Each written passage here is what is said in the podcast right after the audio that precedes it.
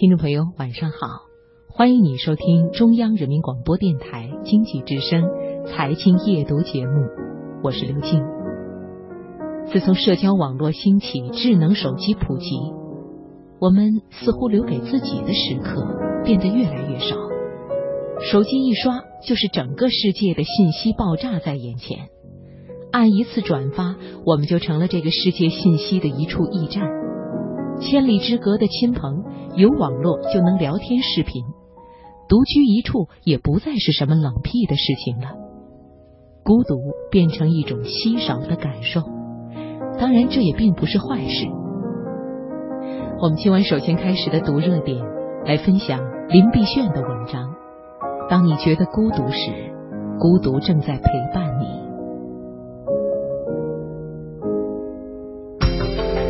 生活的脉搏，读出热点的精华，读热点。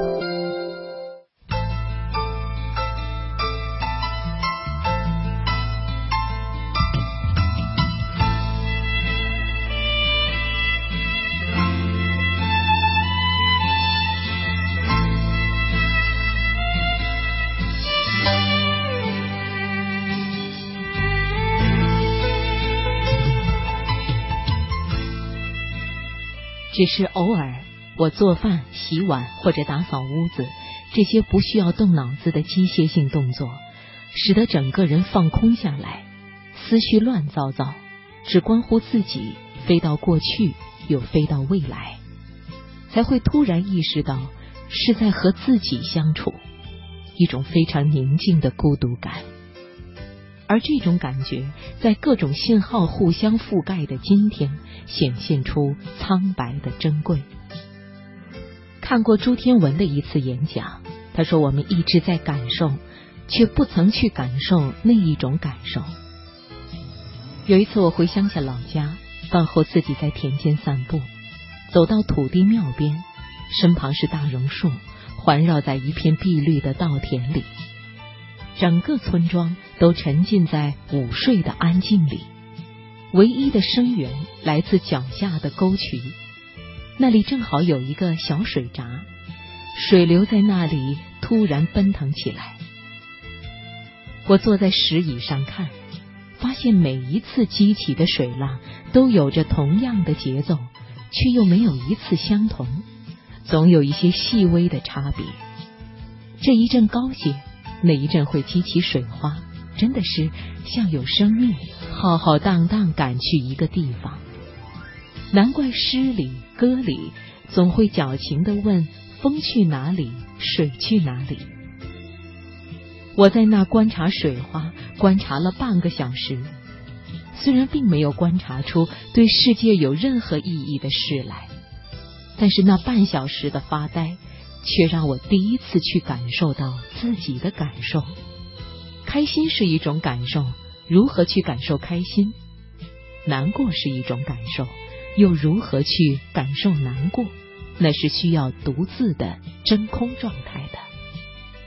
而这种技能的掌握，对我生活是有作用的。比如，当我觉得痛，我便去体会痛到底是什么。痛似乎因为被细揪而稀释，变得不那么痛。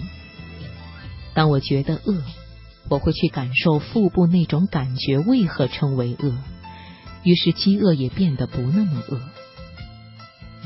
不得不承认，当孤独感袭来时，大多都是因为负能量袭来。朋友堕入青春期的旧时刻里，是因为职场纷争让他难过。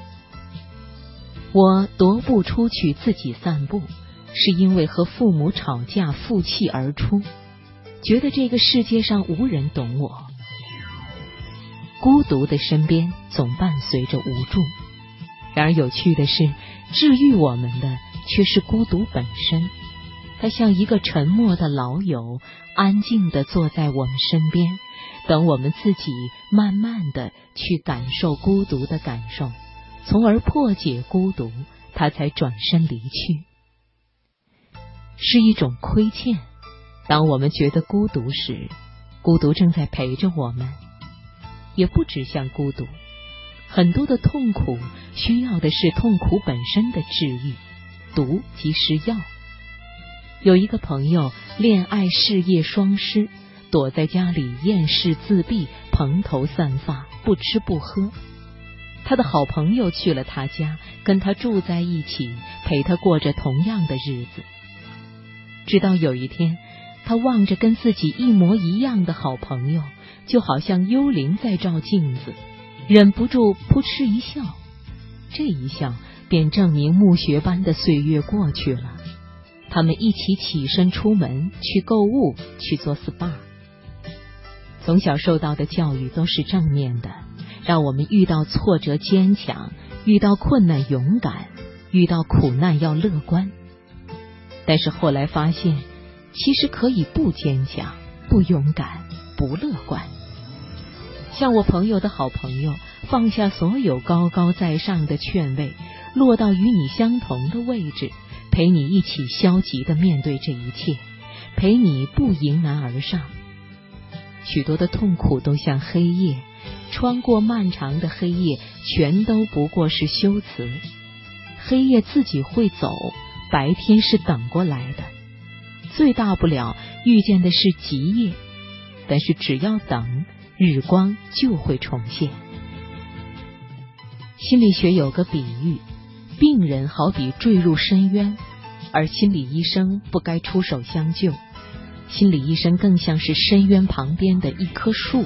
伸出树枝，在一旁静静的不动。他们要患者自己和深渊搏斗，是选择继续坠落，还是选择抓住救命的树干？全都看患者自己。人和人都那么不同。我对他人及地狱的理解，并非说人心险恶，而是说人心莫测未知。谁都不曾去过地狱，自然解救。就变得自以为是，所有的懂得都是隔岸观火，所有的劝慰都是隔靴搔痒，所以更多时候，倾听比开导更有用。不过是承担起孤独的作用，成为一个具体的倾诉对象，等沉浸在痛苦中的人，在倾诉中抵达孤独的核心。